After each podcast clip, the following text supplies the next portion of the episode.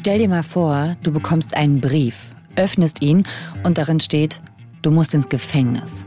Einen Anwalt oder ein Gericht hast du bis dahin nie gesehen.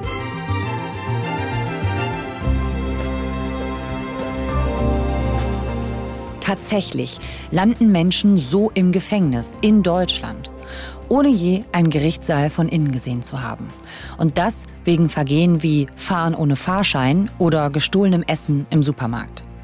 Dazu kommt, das trifft vor allem Menschen mit wenig Geld. In dieser 11KM-Folge erzählen wir, warum wie viel wir verdienen mit darüber entscheidet, wie der Rechtsstaat mit uns umgeht. Und ob der Grundsatz, dass vor dem Gesetz alle gleich sind, dann überhaupt Bestand hat. NDR-Reporterin Isabel Schneider hat dazu mit Alex Grantel und Klaas Wilhelm Brandenburg recherchiert. Sie hat mit Menschen gesprochen, die wegen nicht gezahlten Geldstrafen im Gefängnis sitzen und wirft mit uns heute einen tiefen Blick ins deutsche Justizsystem. Hallo Isabel. Hallo Viktoria. Ihr hört 11KM, der Tagesschau-Podcast. Ein Thema in aller Tiefe. Mein Name ist Viktoria Michalzack und heute ist Mittwoch, der 7. Juni. Ihr habt ja was geschafft, was echt nicht viele schaffen. Ihr durftet mit einer Kamera drehen in einem Gefängnis, in einer JVA. Für alle, die noch nie in einem Gefängnis waren, wie sieht's da aus? Ja, also ich muss dazu sagen, ich war auch noch nie vorher in einem Gefängnis bis zu unserem ersten Drehtag dort. Mhm. Und von außen sieht alles erstmal klassisch nach Gefängnis aus. Also kannst dir vorstellen, dicke hohe Mauern, Stacheldraht, Überwachungskameras. Und das Erste, was wir so als Drehteam gelernt haben, ist durchtreten. Ähm, denn es gibt da so Schleusentüren, die sich automatisch schließen. Und wenn man zu langsam ist, dann hat man Pech gehabt, im schlimmsten Falle. Wie, dann steht man draußen oder bleibt dann man dann drin? ja, dann steht man in der Schleuse im schlimmsten Fall. Ähm, ah, okay. Und dann muss, äh, genau, muss nochmal die Tür aufgemacht werden und so weiter. Durchtreten, das sagen die Leute dann, oder? Das hat uns die Pressesprecherin immer gesagt, mit der wir da unterwegs waren an dem Tag. Okay, und wenn man dann durchgetreten ist, was sieht man dann da? Also wenn man durch diese Eingangspforte tritt, dann kommt man in den Innenhof und ähm, wir waren vor allem im Gefängnis in der JVA Plötzensee im Haus A. Die JVA Plötzensee, wo ist die genau? Die ist im Westen von Berlin. Mhm. So ein recht altes und großes Gefängnis. Und da, um dort hinzukommen und ähm, in dieses Haus A zu kommen, geht man durch ein großes blaues Tor und dahinter beginnt dann quasi erst der Zellentrakt. Und innen gibt es dann sehr lange, karge Flure. Die Zellentüren sind so in dunkelrot angestrichen, die reihen sich so aneinander.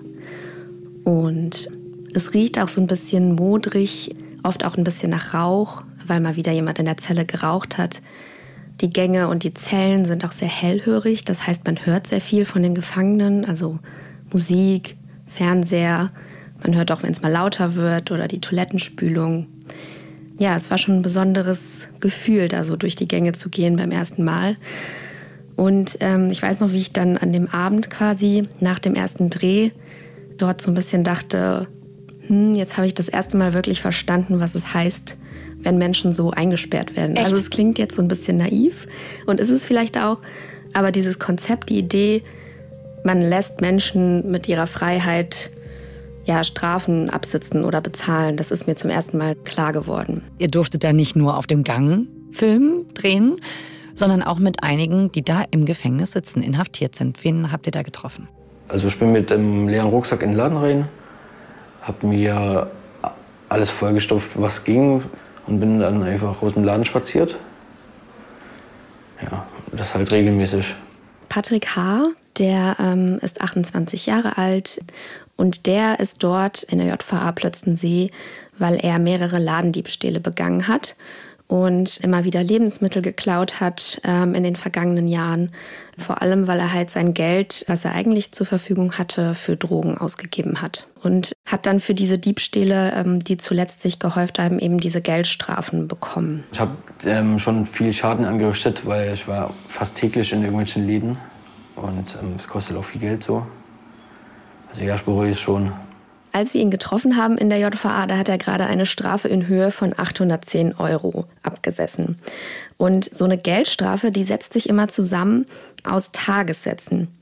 Das heißt, man kriegt eine Geldstrafe X, die setzt sich zum Beispiel zusammen aus 30 Tagessätzen. Und diese Tagessatzhöhe, die orientiert sich am Nettoeinkommen. Das heißt, ein Tagessatz ist quasi ein Dreißigstel des Nettoeinkommens, also eigentlich das Tagesbudget, was man so zur Verfügung hat. Du hast jetzt gesagt, er wurde zu einer Geldstrafe verurteilt. Er ist aber ja jetzt in Haft. Wie ist er dann ins Gefängnis gekommen? Also bei Patrick ist es so, der sitzt im Gefängnis wegen einer sogenannten Ersatzfreiheitsstrafe. Und eine Ersatzfreiheitsstrafe, das ist so ein sehr äh, deutsches Wort.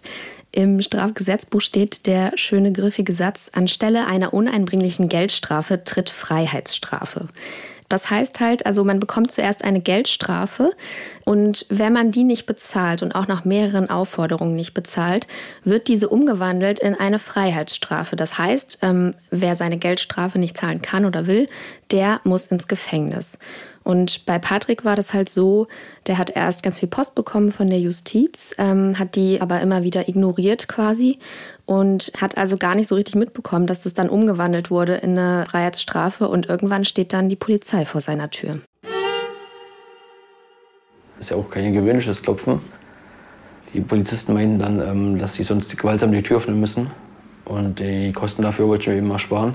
Und habe dann so ganz vorsichtig die Tür aufgemacht, die Beamten haben mich ja gefragt bei der Verhaftung, ob ich das Geld zahlen kann. Ich habe gesagt, nein. Und ähm, dann mussten sie mich eben mitnehmen. Also er hat Post bekommen von der Justiz und hat die auch geöffnet, aber ähm, dann immer wieder ignoriert. Und was da per Post kam, das ist ein sogenannter Strafbefehl. Und ein Strafbefehl, das muss man sich so vorstellen, wie eine Verurteilung per Brief. Okay, das geht raus und das heißt, man kriegt dann einen Brief, wo drin steht, sie wurden verurteilt, ohne dass man bei Gericht vorher war. Und so war das dann auch bei Patrick. Der hat dann Post bekommen und da steht dann, sie müssen jetzt ins Gefängnis. Genau, richtig. Kann man da nicht irgendwie noch Einspruch erheben oder so? Ja, das kann man.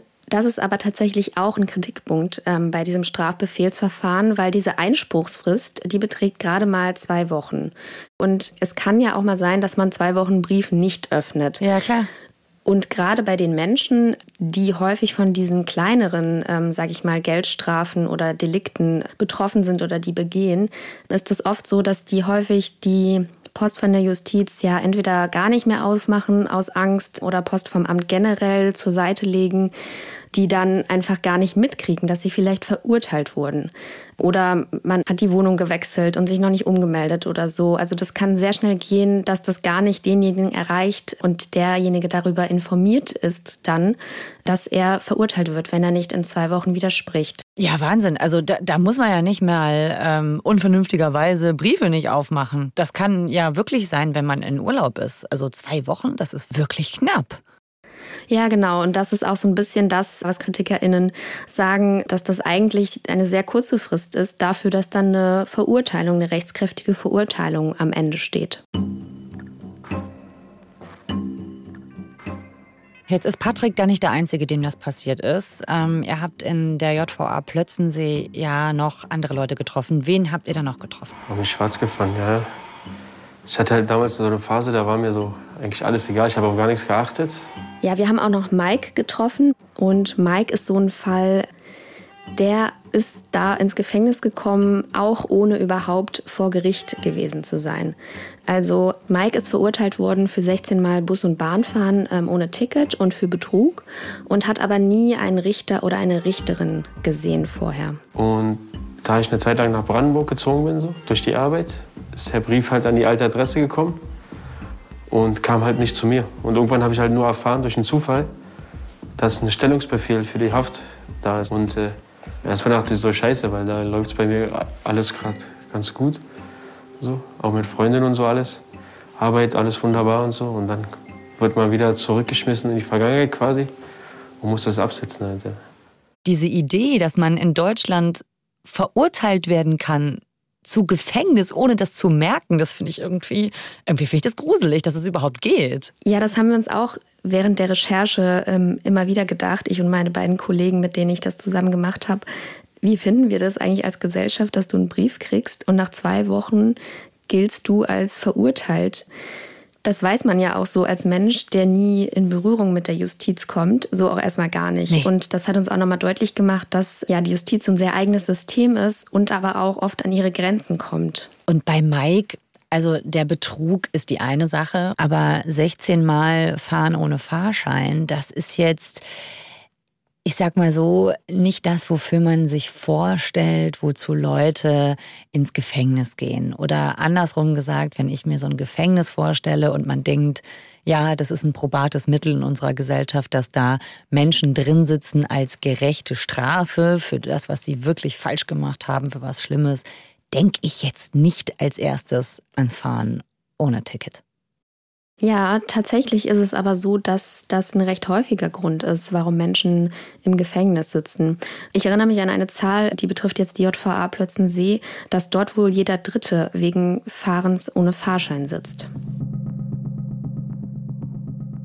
Was sagt denn die Gefängnisleitung dazu? Das Problem ist eben bei den absoluten Bagatelldelikten, wie zum Beispiel das sogenannte Schwarzfahren, dass hier mit Kanonen auf Spatzen geschossen wird. Wir haben da mit Uwe Meyer-Oderwald gesprochen und ich würde sagen, der ist ein Mensch, der sehr offen spricht über das, was schief läuft im Justizvollzug. Einerseits, weil er das System schon lange von innen kennt, also er arbeitet seit 20 Jahren im Vollzug und die JVA Plötzensee, die ist jetzt schon seine vierte Anstalt und seit 2016 ist er dort Anstaltsleiter eben. Und was mir auch aufgefallen ist, dass er so durch eine sehr menschliche Brille auf die Probleme und auf die Gefangenen dort blickt. Diese Leute gehören hier nicht her. Sie müssen außerhalb der Mauern an die Hand genommen werden, um ihr Leben zu ordnen, überhaupt finanziell, gesundheitlich. Sie müssen oft eine Suchttherapie machen. Sie müssen ihr Vermögen ordnen. All das kann eine JVA nicht leisten. Also seine Hauptaussage ist eigentlich so ein bisschen, man hat noch niemals soziale Probleme und um die geht es eben häufig, mit strafrechtlichen Lösungen begegnen können.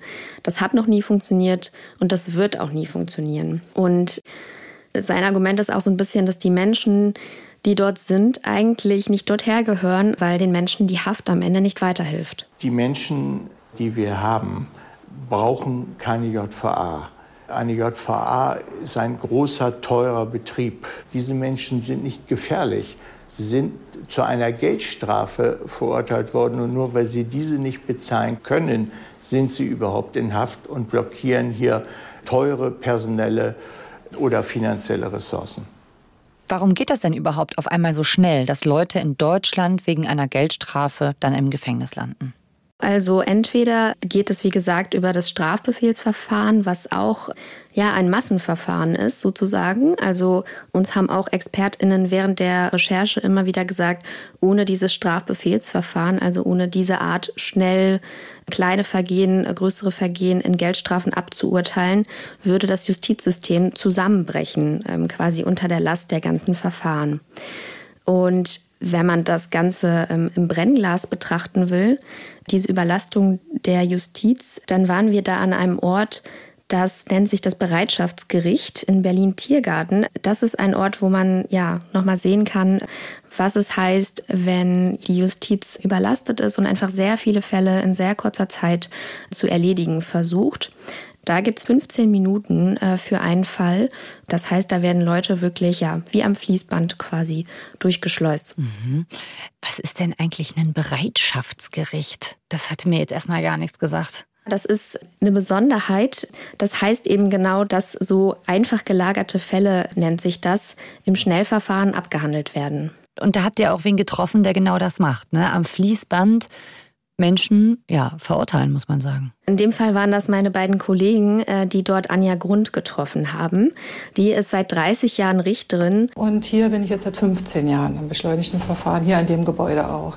Ja, es ist hier Massengeschäft, muss man sagen. Ja, also es sind ja sehr, sehr viele äh, Verhandlungen, die wir täglich haben. Und bei Anja Grund ist es halt so, sie hat halt nur 15 Minuten mit den Menschen, die da vor ihnen stehen und hat auch oft das Gefühl, den Menschen dort nicht wirklich gerecht werden zu können.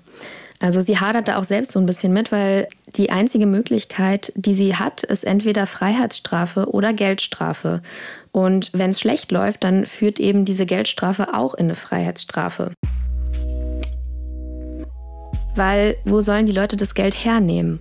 Also wir haben sehr viel Rentner auch, muss ich sagen. Teilweise sehr traurig sind oft auch ähm, Frauen, die allein auf einmal dastehen und das ganze Leben lang wirklich keine Straftat begangen haben und dann so seit zwei Jahren, seit sie Witwe geworden sind, Straftaten begehen. Wir haben Rentner, die sagen, ja, ich wollte einmal zu Weihnachten mir die Teebus leisten können und da fällt es mir dann doch schwer, muss ich sagen, das zu bestrafen.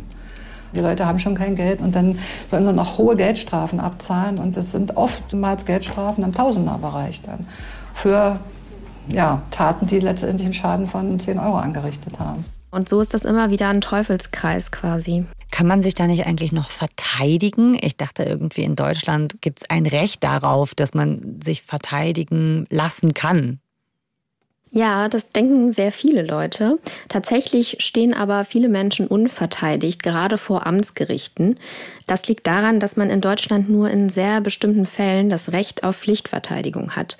Also meistens eh nur dann, wenn quasi eine Haftstrafe im Raum steht von über einem Jahr und dann noch in einigen Sonderfällen, wenn man zum Beispiel die deutsche Sprache nicht richtig versteht oder wenn man eine Hörbehinderung hat. Dann trifft das zu, dass man einen Pflichtverteidiger oder eine Pflichtverteidigerin zugesprochen bekommen kann. Das entscheidet aber allein der Richter oder die Richterin, die dann auch das Verfahren führen. Also eigentlich denkt man ja, Pflichtverteidiger, der ist Pflicht, den kriegen alle, ist aber offenbar nicht so. Also man kann sich einen Anwalt nehmen, wenn man den bezahlen kann, aber man bekommt nicht immer eingestellt. Das Ding ist halt, also wirklich gute Verteidigung muss man sich leisten können. Und die, die sich eine gute Verteidigung leisten können, maximieren ihre Chancen auf einen besseren Ausgang vor Gericht. Wir kennen alle diese Beispiele aus dem Fernsehen, Wirtschaftskriminalität, Steuerhinterziehung. Ackermann wird als Vorstandschef der Deutschen Bank im Amt bleiben. Er hatte immer deutlich gemacht in Finanzkreisen, wenn er verurteilt wird, dann wird er hinschmeißen. Aber nun ist das eben eine Geldbuße und keine Verurteilung. Dennoch ist der Richterspruch wohl ziemlich im Sinne von Peter Harz. Rechtskräftig verurteilt zwar wegen Untreue und Begünstigung des Betriebsrates. Doch Knast für Herrn Dr. Harz wird es nicht geben. Da können sich Menschen mit viel Geld zwei, drei äh, Top-Anwälte aus der ersten Liga leisten, um sich verteidigen zu können. Man kann das mit einem Achselzucken hinnehmen und sagen, ja gut, wer mehr Geld hat, kann sich halt mehr leisten. Das ist so im Gesundheitssystem, das ist so im Justizsystem. So what? Aber am Ende ist ja schon so ein bisschen das Versprechen im Rechtsstaat, ähm, alle sind gleich vor dem Gesetz und alle sollten sich auch in ihrem Maße gut verteidigen können. Und da ist so ein bisschen ja, eine Schieflage, glaube ich. Also wenn man sich anguckt, wer überhaupt in eine Ersatzfreiheitsstrafe kommt, dann sind das oft Menschen mit sehr, sehr wenig Geld. Also wenn man von den ursprünglich verhängten Geldstrafen zurückrechnet, dann verfügten 60 Prozent zum Beispiel nur über ein Nettoeinkommen von unter 500 Euro im Monat. Wenn man daraus jetzt die Tagessatzhöhe berechnet, dann sind das so 10, 15 Euro ungefähr. Und wenn man sich jetzt dagegen aber anschaut, wie viel so ein Hafttag kostet, dann sind das durchschnittlich 174 Euro. Und wenn man das jetzt in die Waagschale legen würde, okay, da sitzen Menschen für 10 oder 15 Euro Strafe am Tag in Haft, verursachen dadurch aber Kosten von rund 170 Euro, dann kann man sich auch schon fragen, wie verhältnismäßig das oft ist. Also das heißt, die Haft kostet in dem Fall mehr, als die Strafe eigentlich gekostet hätte. Genau, als die Strafe kostet und eben auch zum Beispiel beim Thema Fahren ohne Ticket sind das ja auch ursprüngliche Schadenswerte von meist nur wenigen Euros. Das sagt auch wiederum der Anstaltsleiter Uwe Meyer-Odewald. Der sagt halt, dass das absurd ist und dass man mit demselben Geld den Menschen draußen eigentlich viel besser helfen könnte. Ja. Mit Suchttherapien, mit Sozialarbeit zum Beispiel. Ja, es ist absurd und es ist ja aber auch einfach unrentabel. Also selbst wenn einem die Menschen total egal wären, muss man ja einfach sagen, für den Staat lohnt sich das ja überhaupt nicht. Das ist ja eine Minusrechnung. Ja, es kostet einfach eine Menge Geld. Also 2019 war es zum Beispiel so, dass die Bundesländer pro Tag 545.000 Euro nur für die Ersatzfreiheitsstrafe ausgegeben haben. Aufs Jahr gerechnet sind es 200 Millionen. Habt ihr da mal wen konfrontiert von der Bundesregierung? Was sagen die dazu, zu dieser Rechnung, die ja irgendwie nicht aufgeht? Wir haben es lange versucht und dann auch tatsächlich ein Interview bekommen mit Marco Buschmann, dem Bundesjustizminister. Und wir haben ihn auch gefragt, wie sinnvoll ist denn das, die Ersatzfreiheitsstrafe als System? Jedes Mal, wenn wir in die Ersatzfreiheitsstrafe gehen, ist das eigentlich etwas, was wir eigentlich vermeiden wollen. Nur eins muss klar sein. Wer Strafgesetze verletzt, wer sich strafbar macht, der muss natürlich auch eine Sanktion verbüßen. Klar, das ist ja irgendwie auch logisch. Ne? Das, das versteht ja jeder, diese Logik dahinter. Aber habt ihr dem mal mit dem konfrontiert, was der Anstaltsleiter euch da gesagt hat in der JVA? Aber Herr Dr. Meyer-Odenwald sagt ja, eine JVA für diese Menschen wird, das sage er mit Bedacht, als Obdachlosenheim missbraucht. Das ist ja schon eine sehr krasse Aussage. Was sagen Sie denn dazu? Also diese Überlastungssituation, die er beschreibt, versuchen wir ja zu entschärfen. Belastungssituation bedeutet ja auch, dass er den Eindruck hat, dass er sich nicht um die Leute genug kümmern kann. Und deshalb wollen wir ja durch die Halbierung des Umrechnungsmaßstabes dafür sorgen, dass erstmal die Belastung in den JVAs geringer wird. Die Reform, kurz als Erklärung, Bisher wird halt ein Tagessatz Geldstrafe in einen Tag Haft umgerechnet. Mhm. Und ähm, es gibt jetzt einen neuen Gesetzesentwurf, äh, das Sanktionenrecht soll reformiert werden und dann sollen eben zwei Tagessätze Geldstrafe in einen Tag Haft umgerechnet werden, sodass die Haftzeiten sich halbieren würden. Okay, also wenn ich jetzt bisher zu 50 Tagessätzen verurteilt würde und ich kann das nicht zahlen, müsste ich 50 Tage in den Knast. Und Marco Buschmann schlägt jetzt vor, dass wenn ich zu 50 Tagessätzen verurteilt werde, die aber nicht bezahlen kann, 25 Tage absetzen müsste ersatzweise. Genau. Okay, gut, äh, die ist ein Vorschlag, quasi 50 Prozent Rabatt. Wird er diskutiert? Gibt es da Reaktionen? Zum Beispiel haben wir mit Nicole Bögelein gesprochen. Sie ist Kriminologin an der Universität zu Köln und forscht und publiziert seit vielen Jahren zu der Ersatzfreiheitsstrafe. Mhm. Und die sagt eben, dieser Reformvorschlag, so wie er gerade auf dem Tisch liegt, würde bedeuten, dass kein Fall, kein Mensch weniger in Ersatzfreiheitsstrafe kommt. Also die Antritte wären genauso viel. Die Justizvollzugsanstalten hätten genauso viele Menschen in Ersatzfreiheitsstrafen einzusortieren sozusagen. Ähm, es wäre eben nur der Punkt, dass der Mensch kürzer in Haft wäre. Und Frau Bögelein ja, argumentiert eben auch, wenn man sich anguckt, wer in Ersatzfreiheitsstrafe landet, sind das häufig Menschen, die ohnehin schon Probleme haben. Und viele Menschen, die einmal in Ersatzfreiheitsstrafe landen, kommen auch immer wieder in Ersatzfreiheitsstrafe. Mhm. Also es gibt quasi ähm, sowas wie einen Drehtüreffekt, sagt auch der Anstaltsleiter. Okay, ist das so? Der Anstaltsleiter sagt das auch. Wie habt ihr das vor Ort erlebt? Also waren die, die ihr da getroffen habt, waren die da zum ersten Mal da oder schon mehrfach? Mike S. war zum ersten Mal da, aber Patrick war tatsächlich schon mal in der Ersatzfreiheitsstrafe und auch schon mal in der JVA Plötzensee. 2021 mhm. war das. Okay. Also da sieht man, dass tatsächlich die Menschen wiederkommen. Also Strafe ist schon sinnvoll, so, weil man dann erst anfängt, auch darüber nachzudenken. Aber ob es direkt gleich Haft sein muss, darüber kann man sich ja noch streiten. Ne? Jetzt haben wir eine ganze Menge gelernt und es ist irgendwie verzwickt. Und ich frage mich, ist das eigentlich normal, was wir hier machen in Deutschland? Also machen das andere Länder auch so, zum Beispiel in anderen europäischen Ländern? Also es gibt Länder, die machen es tatsächlich anders. Zum Beispiel beim Thema Pflichtverteidigung. Wenn man sich da Italien anschaut, da gibt es tatsächlich für jeden Menschen, der einen braucht, auch einen Pflichtverteidiger zur Seite gestellt. Mhm. Wenn man sich jetzt die Ersatzfreiheitsstrafe anguckt, da können wir nach Schweden schauen. Da gibt es ein anderes Modell der Ersatzfreiheitsstrafe. Dort muss nämlich nicht jeder ins Gefängnis, der seine Geldstrafe nicht zahlen kann, sondern nur derjenige, der seine Geldstrafe nicht zahlen will. Ja, das ist ja auch ein großer Unterschied. Aber was machen die denn eigentlich mit den Leuten dann, die nicht zahlen können?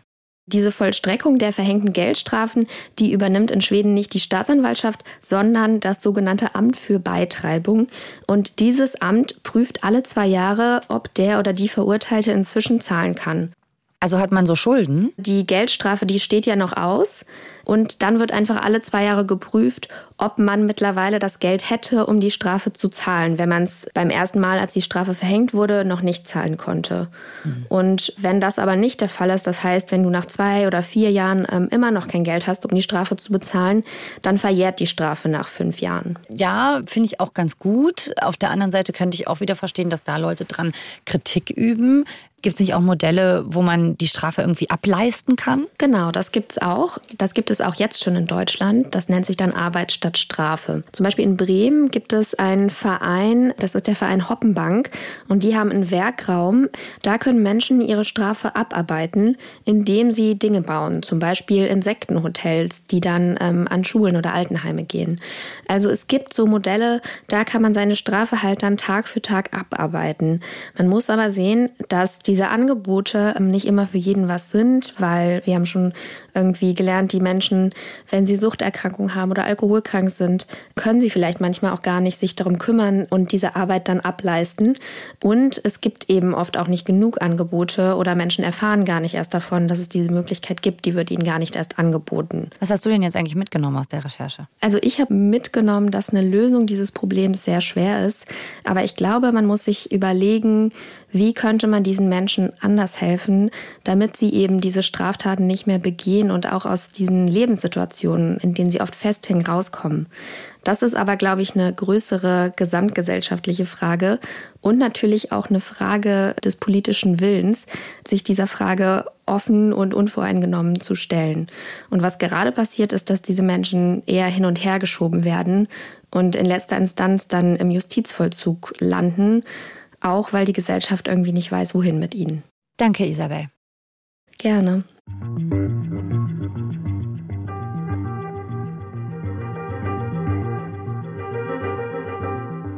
Das war unsere Episode hier bei 11KM, der Tagesschau-Podcast. NDR-Reporterin Isabel Schneider hat das Thema in aller Tiefe recherchiert. Die ganze Doku von Isabel, Alex Krantel und Klaas-Wilhelm Brandenburg findet ihr in der ARD-Mediathek. Sie heißt Arm und Reich vor Gericht. Wie gerecht ist unsere Strafjustiz? Den Link gibt's in den Show Notes.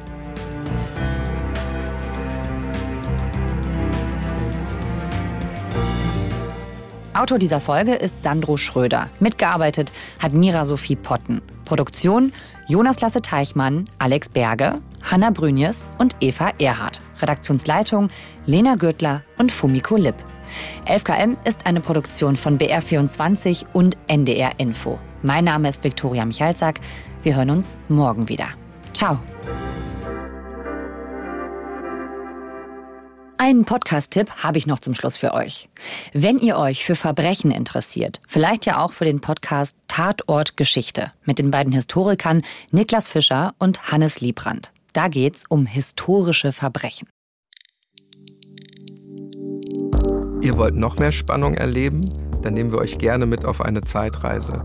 Wir sind Niklas Fischer und Hannes Liebrandt, beide Historiker an der Ludwig-Maximilians-Universität in München. Und in unserem Podcast Tatort Geschichte blicken wir zurück auf bekannte und unbekannte Verbrechen aus der Vergangenheit. Bei uns könnt ihr miterleben, wie der junge Josef Stalin als Bankräuber Karriere macht oder wie Erich Mielke vom Polizistenmörder zum Architekten der Stasi geworden ist. Vieles von dem, was damals passiert ist, beschäftigt uns bis heute. Wenn ihr also hören wollt, wie True Crime auf History trifft, dann seid ihr bei uns genau richtig. Tatortgeschichte findet ihr auch in der ARD Audiothek.